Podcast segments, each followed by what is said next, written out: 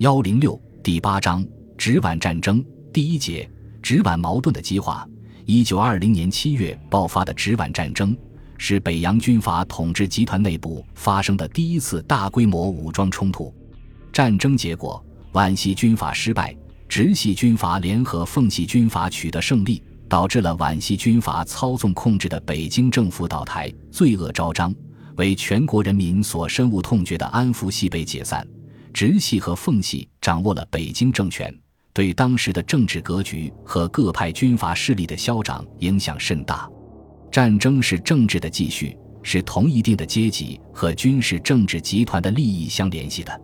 直皖战争是直系和皖系这两派军阀势力争夺权势与地盘的矛盾和斗争进一步激化的结果。